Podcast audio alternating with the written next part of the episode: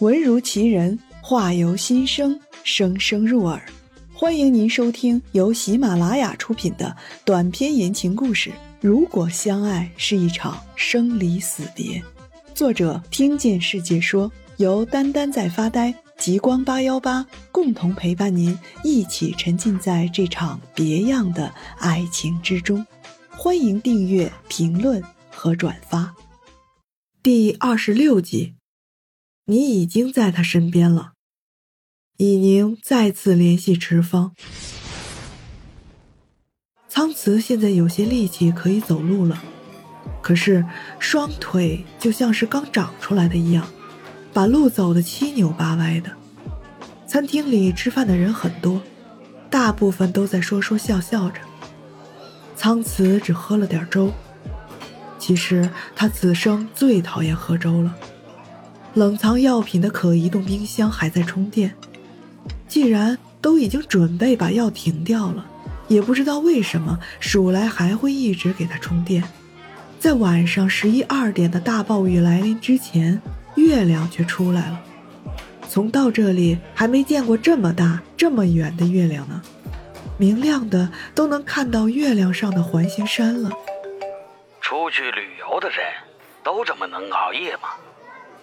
没有，是特意想到安静一些的时候才给你打电话。老苍，老姚，还真是抱歉啊，请你安排好时间，尽快到西园洼地来吧。也请通知贺伯城那边。好，这就来。姚志一定会连夜赶往火车站吧？二人之间只隔着民宿的一面墙，数来的声音从窗外飘了进来。打过电话了吗？嗯，我们可是走了很远啊，他坐飞机再转客车，四五天才能过来吧？啊，那是够远的。话说。我竟然没有见过你这位朋友哎，一次也没有吗？是啊，你每次打视频电话的时候，我都走开了呀。他是做摄影的，他妻子何爱是表演音乐剧的，也是我的好朋友。哦，我有位朋友是做刑警的。呵呵，我们的朋友都很特别呀。嗯，没有电闪雷鸣，大雨就如约而至了。风吹的雨水在空中摇摆，窗户需要关上了。熄了灯，躺在床上，大自然的雨点儿带着点催眠的效果。狂乱的风雨中，那座孤独的磨坊又旋转起了他的风车。一只驯鹿，一只白天来过这里的驯鹿，重新回到了磨坊的脚下。那风车的声音对他来说。似乎意味着什么，他仰起头，静静地听着。他那双漆黑的眼睛想表达什么，但恐怕除了他的同类，没有人能够看得懂。雨更大了一些，驯鹿的毛发正在被雨水浸湿。他留下鸣叫声之后，转身离开了。长开区派出所的民警引领着池方穿过街道，在居民区深处停了下来。池刑警，这就是前几天起火的平房。据我们调查，住在这里的人叫季生，七月十号刚搬进来，但他的工作还在老城区，负责收发快递的。现场还有什么东西保存下来吗？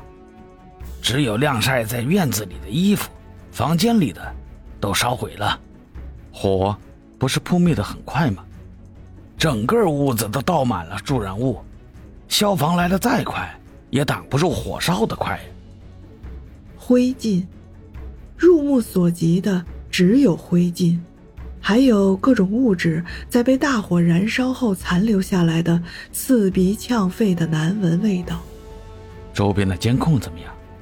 一点四十七，也就是起火六分钟后，在后面的十字路口发现了嫌疑人的身影，但是穿过马路后就不见了。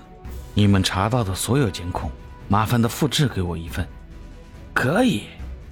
哎，今年好像有点邪门啊！我听说老城区和安水巷村也都发生了纵火，纵火的人也都还没找到，嫌疑人里面还有个上学的小孩。那位派出所民警一边说着，一边转过身去拦下了正要闯入案发现场的房东。对方喋喋不休地哭诉起来。时隔半个月，池方终于接到了以宁的回复。以宁刑警，那个家伙联系我了。谁？安全。他联系……啊，不，实际上是我打给了他。您找到他了？是他先找到的我。还记不记得？你来那天，我收到了一只红色的陶瓷猫。那只猫的底座上刻着一个电话号码，那就是他留给我的联系方式。可是，怎么会？您怎么知道那就是安全留下的呢？你恐怕还不知道，杀人之前，安全曾因为虐猫被举报，而他最喜欢的方式。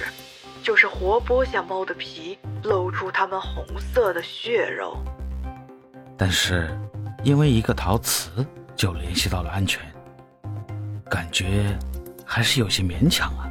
可至少我猜对了，电话打过去是一家旅游酒店，他就在那儿等着我呢。地址在哪？我尽快赶过去。您千万别自己面对他。石放。他已经在你身边了，说不定你早就已经见过他了。最近又发生了一起纵火案，我目前还在查，尽早成立专案组，我们才能尽快抓住他。那么证据呢？灰烬围绕在池方的四周，就像是在无声的嘲笑着这个自以为是的青年警官。定罪三要素。人证、物证、口证，现在连尸体都没有，你拿什么立案呢？十五年前，十五年前有小冉，如今你手上只有一些纵火案。即使是这样，我也必须要去见见那个混蛋。他就在都来市，他是，他是追着我来的，他。安全一直都是很聪明的人，他知道找到我就能找到小冉。小冉现在不在这里，我会想办法联系上他，让他在我通知之前不要回到这座城市。那家酒店叫时代纪念，我联系他的时间是昨天下午四点，当时我听到酒店的人叫他尤先生。这座城市。这座池方一直以来都十分熟悉的城市，在今天突然变得陌生起来，就像是一块洁白的方糕被人点上了污渍，而安全就是那块污渍。好了，本集播讲完毕，还没听够吧？先给个满分好评呗，下集更精彩。